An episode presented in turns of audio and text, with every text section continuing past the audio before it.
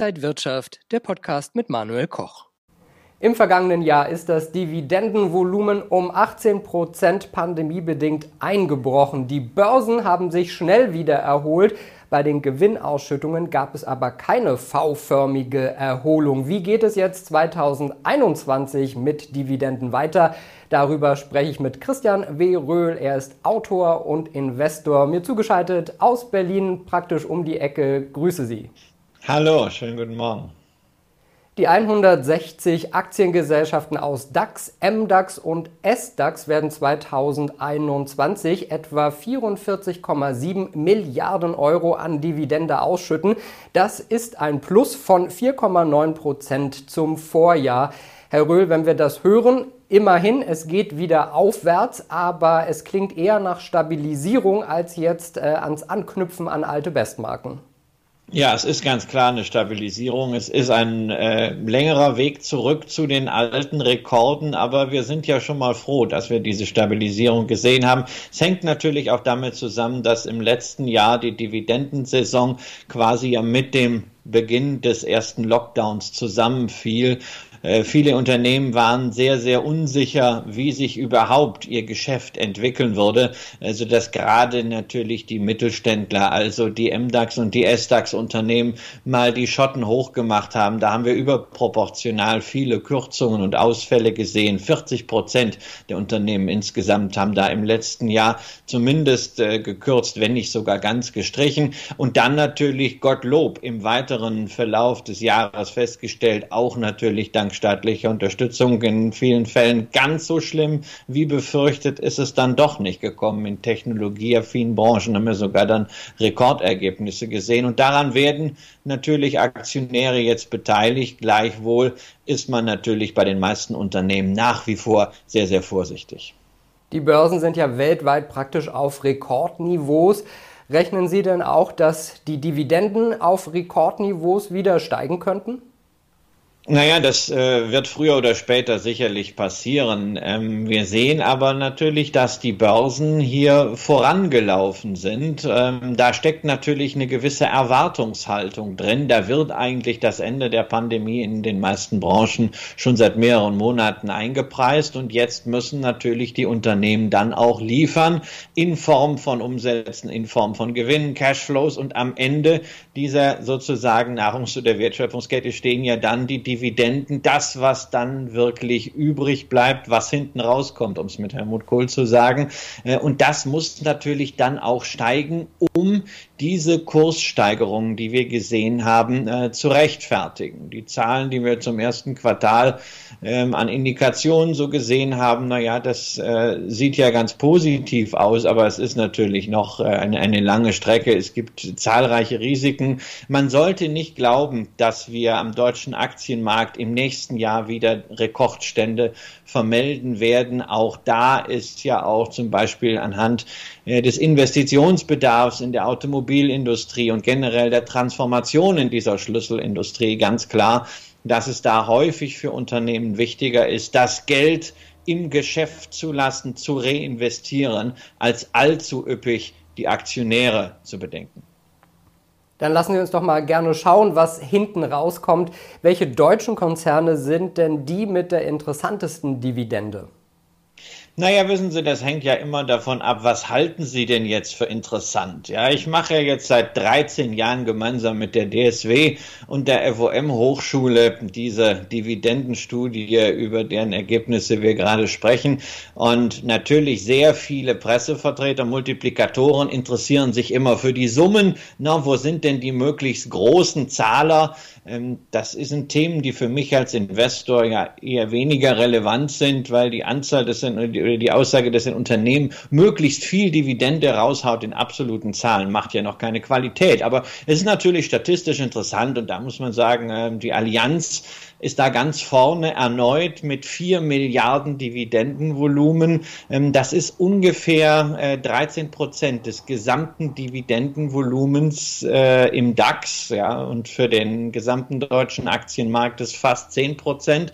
Also sehr, sehr wichtig in absoluten Zahlen. Die Aktie kann natürlich darüber hinaus auch unter Renditegesichtspunkten schon sehr, sehr lange äh, sehr überzeugen und gehört ja sozusagen zum Grundinventar von dividendenorientierten Anlegern. Aber man kann natürlich auch andere Perspektiven einnehmen, wenn man ihre Formulierung interessant irgendwie mit Leben füllen möchte. Wir machen das in der Studie auch schon seit Jahren, indem wir zum Beispiel zeigen, welche Unternehmen haben am längsten ihre Dividendenausschüttung nicht gesenkt. Und da gibt es immerhin ein Dutzend Firmen, bei denen das seit über 25 Jahren der Fall ist. Darunter die DAX-Granden wie SAP, wie auch die Münchner Rück, aber auch einige Freiverkehrswerte, wie zum Beispiel Paul Hartmann, ähm, durch äh, Sterilium ja momentan sowieso im Kontext der Pandemie nochmal sehr bekannt geworden. Wir zeigen auch die Unternehmen, die die meisten Anhebungen in Folge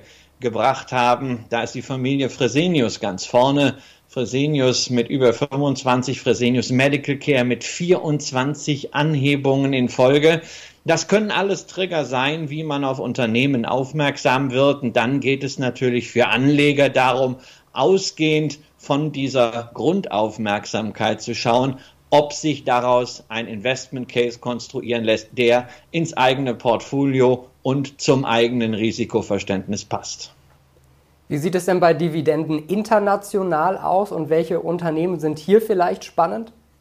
Naja, also da müssten wir eigentlich eine eigene Sendung zu machen, beziehungsweise da können wir zu jedem Land eine eigene Sendung machen. Ich denke, da sollte man das Big Picture betrachten, äh, wo wir sehr klar sehen können, dass wir in den USA deutlich mehr Dividendenkontinuität auch traditionell haben. Allein im S&P 500 haben wir 63 Unternehmen, die sogenannte Dividendenaristokraten sind, die seit über 25 Jahren ihre Dividende jedes Jahr ohne Ausnahme angehoben haben, äh, während wir in Europa traditionell zu einem eher zyklischen Ausschüttungsverhalten neigen. Ähm, da sind solch lange Strecken wie bei Fresenius oder auch bei Hermes oder Unilever ähm, wirklich sehr rare Ausnahmen.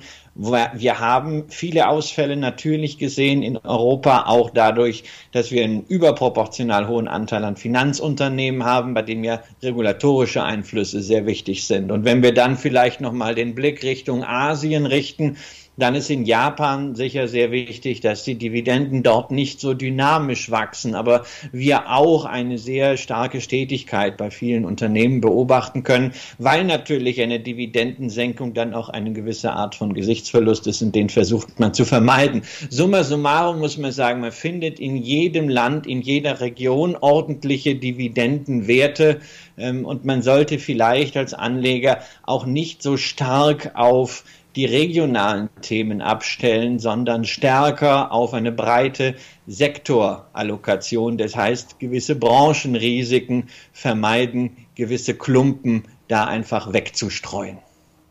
Sollten denn Anleger aktiv auf die Dividende schauen, wenn sie in ein Unternehmen investieren wollen?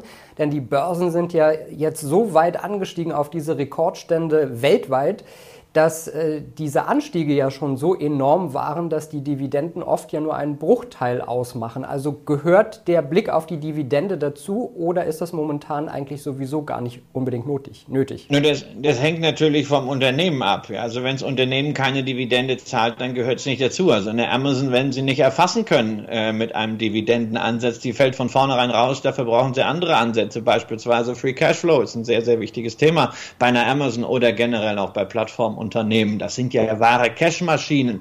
Ähm, ansonsten ist aber natürlich Dividende als das, was hinten rauskommt, eine sehr, sehr wichtige Kennzahl, nicht um äh, vielleicht die Bewertung zu beurteilen, aber doch natürlich gerade, wenn wir auf das Thema Stetigkeit der Dividende gehen, ähm, zu beurteilen, inwieweit ein Geschäft resilient ist. Also wenn es ein Unternehmen wirklich geschafft hat, über einen kompletten Wirtschaftszyklus hinweg oder länger, also 10, 20 Jahre, seine Dividende nicht zu senken, zumeist zu erhöhen und das Ganze sehr, sehr wichtig, auch noch mit einer maßvollen Ausschüttungsquote hinzukriegen. Also nicht der Gestalt, dass man wie bei Royal Dutch über Jahre hinweg die letzten Ertragskrümmel aus dem Boden zieht, um irgendwie so eine Shareholder-Value-Illusion aufzuhalten. Wenn man also wirklich lange Zeiten Dividende aus dem operativen Ergebnis und dem operativen Cashflow zahlen konnte,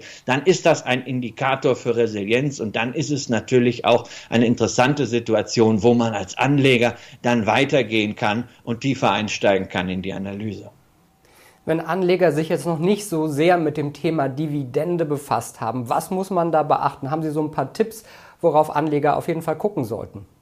Naja, also vor allen Dingen, worauf Sie nicht gucken sollten, nicht einseitig zu sehr auf die Rendite zu schauen, denn die Rendite kann auch nur deshalb so hoch sein, weil der Kurs vielleicht so stark gefallen ist und stark gefallene Kurse haben häufig auch operative Gründe ähm, die Börse hat eben doch meistens recht. Ähm, und wenn man sich auf die anderen Fälle kaprizieren will, dann muss man schon sehr, sehr tief in die Analyse einsteigen. Ähm, wichtig ist deswegen ein Rundumblick. Natürlich, Dividende sollte nicht zu gering sein, weil sonst hat sie überhaupt keinen Einfluss und keine Aussagekraft.